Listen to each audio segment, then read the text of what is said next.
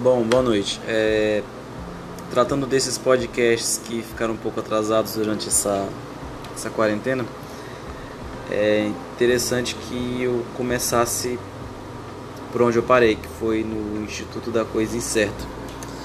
Analisando o artigo 244, é interessante analisar o que? Dá uma lida.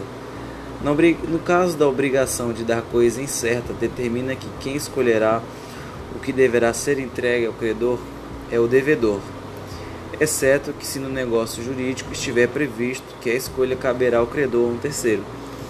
Isso é basicamente fácil. Existe no meio disso um instituto chamado que é o estudo da qualidade média.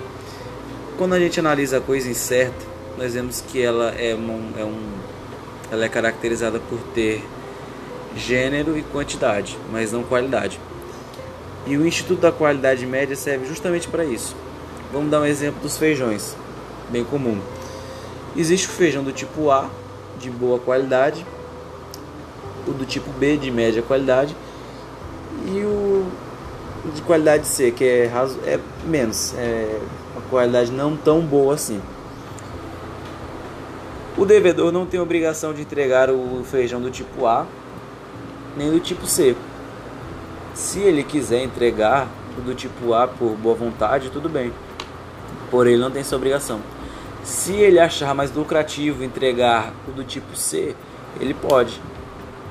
Porém, do, o correto e o ideal a se fazer, analisando o Instituto da Qualidade Média, é que se entregue o feijão do tipo B, que é o feijão de qualidade média, como o próprio nome já diz. É interessante ressaltar também que está previsto no artigo 244 que é, o credor pode escolher a qualidade, o credor, um terceiro pode escolher a qualidade do, do, do item da coisa incerta, mas isso só pode acontecer se, se estiver previsto no negócio jurídico, se não estiver previsto, a decisão cabe ao devedor.